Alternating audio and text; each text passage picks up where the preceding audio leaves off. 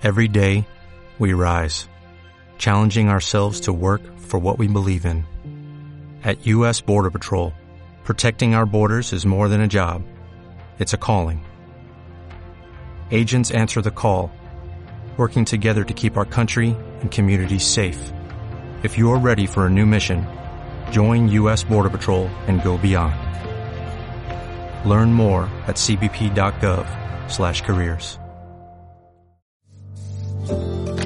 Bienvenidos al podcast del Instituto Crux, un espacio para reflexionar y responder por medio del Evangelio de Jesucristo a los dilemas morales que nos plantea el escenario contemporáneo. Bienvenidos al podcast del Instituto Crux. Este es el séptimo episodio de la segunda temporada y el tema que estamos dialogando es ciencia y fe, ciencia y cristianismo. Y sigo conversando con mis buenos amigos, los profesores Guillermo Méndez y Josué Estrada. Don Guillermo, nuevamente gracias por compartir este espacio junto con nosotros. Gonzalo, Josué, qué alegre estar con ustedes y también con nuestra maravillosa audiencia del el Instituto Crux. Josué, gracias por compartir con nosotros en este espacio. Hola otra vez y gracias por estarnos escuchando y a ustedes por estar aquí platicando. En el episodio pasado, profesor Guillermo, estábamos dando algunas, algunos distintivos, algunas dinámicas de cómo generar un diálogo inteligente en el mundo académico, especialmente en el mundo universitario, porque planteaba yo la premisa de que una buena parte de los testimonios que recibimos es que tristemente los padres de familia se entristecen porque sus hijos rápido pierden la fe por encontrarse con profesores que presuponen el darwinismo, presuponen el freudismo o presuponen el marxismo o el materialismo científico o dialéctico. Y como no hemos desarrollado una práctica disciplinada de cómo nosotros podemos argumentar o podemos generar un diálogo inteligente, yo lanzaba la pregunta en el episodio pasado de qué ha pasado en primer lugar con la iglesia y qué deberíamos hacer como cuerpo de Cristo frente a esta realidad, profesor Guillermo? Yo creo que la iglesia fundamentalmente lo que ha hecho es ver para otro lado. En otras palabras, no es un problema que tenemos adentro de la iglesia, es un problema de los muchísimos que enfrentan las personas que asisten a la iglesia, pero que están afuera de la iglesia. Y entonces, como están afuera de la iglesia, pues no tenemos mucha conciencia de en qué consiste el problema.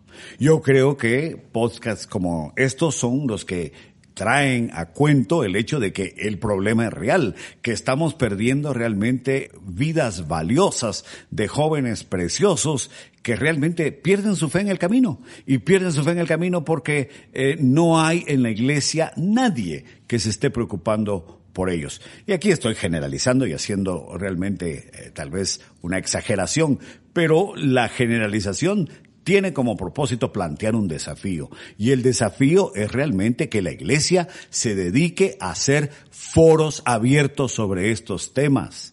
Eh, no necesariamente estamos pidiendo que se hagan debates, simplemente con que se hagan foros abiertos, momentos especiales para tratar estos temas como que si fuera un culto normal, solo que con una orientación muy específica. La orientación de que vamos a tener una persona o dos personas o tres personas, una mesa redonda en donde vamos a responder todas las preguntas que los chicos tengan acerca de la ciencia, de la fe, de, la, eh, las partículas subatómicas, de las leyes eh, de la equivalencia de Einstein, de lo que sea, pero que tengamos realmente la oportunidad en la iglesia de explicarle estas cosas a los jóvenes. Correcto. Y no solo la iglesia, sino también podríamos agregar padres de familia, porque tristemente, Josué, hemos de reconocer que algunos padres han evadido esta responsabilidad y han intentado pues eh, dársela o al colegio o a la iglesia y en los colegios muchas veces encontramos estos mismos debates que se están dando en el primer año universitario. Por lo tanto, hay un una fuerte exhortación a los padres de familia, pero también a las congregaciones, a las confesiones de fe que han obviado, como dice el profesor Guillermo, estos temas que son de suma relevancia y sin embargo, si no tomamos nosotros en serio el hecho de hacer algo a propósito, vamos a tener una generación que indudablemente va a sufrir y vamos a tener una ausencia dentro del cuerpo de Cristo. Y lo que luego ha pasado es de que hay como una dicotomía en la vida, es decir, los, los jóvenes a veces hemos pensado que una cosa es la vida universitaria y otra cosa es la vida de iglesia y no hay, eh, no nos preocupamos por entablar un diálogo. Es decir, yo cuando voy a la iglesia adoro a Dios, pero tengo que seguir creyendo lo que me dice el pastor y voy a la universidad, saco mi título, pero hay que recordar que el cristianismo es una relación de la vida con la fe, es decir, mi fe se tiene que relacionar con mi mundo universitario, con mi testimonio, con lo que yo aprendo, cómo avanzo, cómo lo que estoy aprendiendo me, me sirve para hacer crecer mi fe, no solo mi fe, cómo hace crecer lo demás. Entonces es un diálogo constante con la vida, con la cultura, y yo creo que algo que se podría hacer es primero poner los temas en la mesa, es decir, que la iglesia no tenga miedo, como decía el profesor Guillermo, de ponerlos en la mesa, exponer a la congregación, a los jóvenes, a los adultos, que el pastor no tenga miedo de llevar a gente que hable de estos temas, porque a veces también se ha pensado de que el pastor tiene que responder todas las, todas las preguntas, todas las dudas. Entonces, como él no las sabe o como no ha tenido tiempo o es muy difícil a veces estudiar filosofía, teología, ciencia, Recuerdo un autor que, Friedrich Hayek, que decía que el conocimiento es desigual y disperso. Hay que ser conscientes de que no lo vamos a saber todo. ¿Y cómo nos vamos a ayudar? Pidiendo a la gente que sepa de estos temas, que vengan, nos hablen, nos capaciten y tengamos un panorama más amplio y que siempre lo podamos estar relacionando con nuestra fe. Entonces, para eso es el cuerpo de Cristo, para ayudarnos. Dentro del cuerpo hay psicólogos, dentro del cuerpo de Cristo hay científicos, dentro hay filósofos y entre todos nos podemos ayudar y fortalecer en el conocimiento. De hecho, eh, profesor Guillermo José nos pone a la mesa un, debate interesante porque el ministerio cristiano ha sido limitado para el campo de las ciencias o los campos que ha mencionado Josué porque se ha entendido pues el ministerio cristiano eh, el, a nivel liderazgo pastoral, eh, misiones y todo lo que esté dentro de las cuatro paredes de la iglesia o la confesión a la cual pertenecemos. Por lo tanto, muchos de aquellos que están en el mundo de las ciencias no encuentran eh, espacio dentro de las congregaciones. Pero yo lo he visto incluso con mis amigos médicos, psicólogos, etcétera, porque no veo realmente que ellos tengan un espacio ni siquiera para explicar elementos básicos de su profesión en la congregación. No hay, no existe ese espacio. Claro. Y entonces tenemos que crear el espacio. El pastor no tiene que saberlo todo. Eh, y esa es la primera cosa que, que, debe estar clara, que el pastor realmente es en estos casos un gestor de traer a las personas adecuadas a la iglesia. Pero por el otro lado, eh, me gustó mucho lo que dijo Josué acerca de la, de la, dicotomía que se hace entre la vida de la universidad y la vida de la iglesia. Y el joven está prácticamente listo, presto y dispuesto a vivir dos vidas paralelas, dos Correcto. mundos paralelos que nunca llegan a juntarse. Cuando realmente el ministerio de la iglesia y de los pastores hacia los jóvenes, sobre todo hacia los jóvenes profesionales, es presentarles cómo integrar la verdad de la vida cristiana a su mundo profesional. Ese es realmente el llamado hacia los, hacia los uh, ministros que administran a universitarios. La universidad no es un fin en sí mismo. Este es otro gran punto. Uh -huh. La universidad no es un fin en sí mismo como tampoco mi trabajo es un fin en sí mismo, como tampoco el ministerio, ni siquiera para nosotros que servimos al Señor, el ministerio no es un fin en sí mismo. El ministerio, eh, eh, como el trabajo, como la universidad, es realmente un punto que nosotros utilizamos para presentar a Cristo. Es un para, medio. Es un medio, es un medio para presentar al Señor. Correcto. Y en ese sentido, como es medio, pues tenemos que darle el lugar que se da a algo que nos sirve para un propósito final, que es la adoración al Señor, que a través de nuestras buenas obras Él pueda llegar a ser eh, glorificado por el testimonio, no solo dentro de la predicación formal en el mundo eclesiástico, sino también podemos adorar al Señor, podemos servir al Señor, podemos predicar el Evangelio tomando en cuenta el orden natural, como muy bien lo ha mencionado profesor Guillermo en los episodios anteriores. Los científicos, los padres de la ciencia moderna, que eran creyentes, adoraban al Señor por medio del análisis de la naturaleza. Y ahí se nos viene el gran pasaje. Los cielos cuentan la gloria de Dios y el firmamento anuncia la obra de sus manos. Entonces, Josué, vemos el poder de Dios, vemos un cuadro de adoración, de belleza, inclusive espacio para los científicos, sobre todo en el campo de las ciencias duras. Bueno, de hecho, una concepción cristiana, eh, bueno, con lo que hablábamos, la ciencia y el cristianismo van de la mano, es decir, no están en diálogo, vamos a, voy a ponerlo así, no es que estén en diálogo, sino una necesitó de la otra. Los historiadores de la ciencia moderna dicen que sin la concepción religiosa judeocristiana, o, o vamos a ponerle teísta, porque también pueden entrar los islámicos, es que nace esta concepción de ciencia moderna.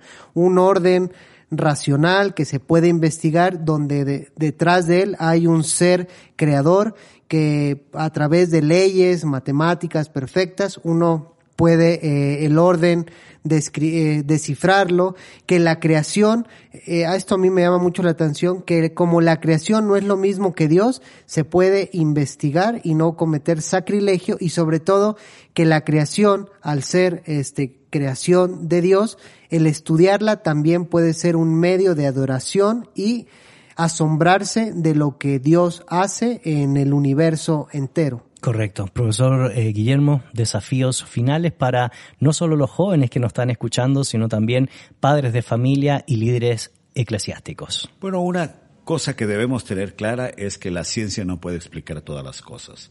Hay un montón de fenómenos que tienen que ver con el amor, los afectos, las relaciones, lo que se llama la intersubjetividad, que la ciencia no tiene mucho que decir ahí.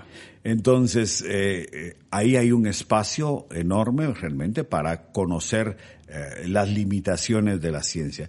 Y el otro elemento me parece a mí importante es reconocer que la ciencia explica el cómo, cómo son las cosas, pero quién las hizo, quién es el agente, quién es el autor, es Dios. Y ahí tenemos otro elemento importante para consideración. Correcto. Josué, desafíos eh, finales para nuestros oyentes del podcast del Instituto Crux a la luz del tema que nos ha convocado en estos episodios.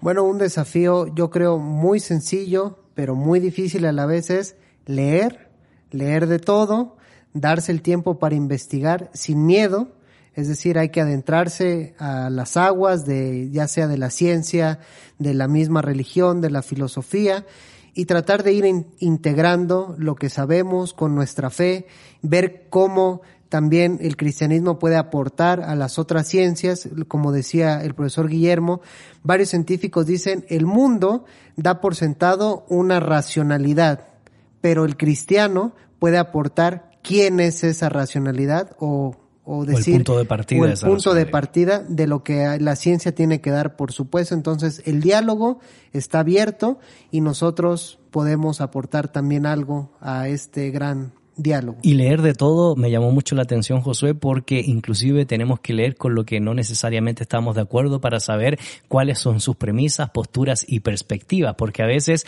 atacamos sin conocer las premisas de, de en este caso, usando el mundo académico del debate del oponente. Las caricaturas del oponente son muy peligrosas y nos dejan muy mal parados, porque si queremos entablar un diálogo, pero empezamos con una caricatura, a lo mejor el otro se puede cerrar y dice, bueno, primero entendamos eh, de qué estamos hablando.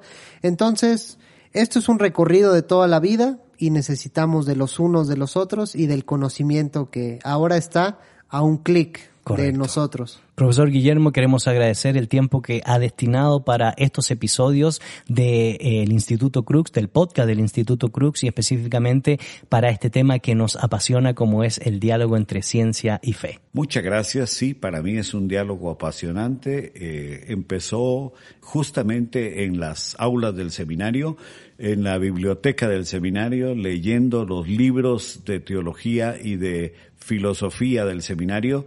Allí empezó mi interés en la ciencia y ha llegado realmente muy lejos porque me interesa muchísimo más de la ciencia de lo que yo puedo, de lo que yo mismo puedo confesar e incluso entender. No entiendo cómo es que me interesa tanto, pero agradezco a Dios que así sea. Correcto. José, muchas gracias por haber compartido estos episodios aquí en el podcast del Instituto Crux. Gracias a ustedes por el espacio. Siempre es un gusto estar dialogando todo esto y ojalá que despierte la curiosidad en los que escuchan el podcast, así como yo creo que también a nosotros nos sigue despertando curiosidad incluso hablar entre nosotros y ciertos temas que a veces decimos, ah, wow, eso no lo había pensado así, entonces que despierte la curiosidad intelectual y que siempre vaya unido a la una espiritualidad también. Correcto. Creer es también pensar. Muchas gracias por habernos acompañado en este episodio del podcast del Instituto Crux.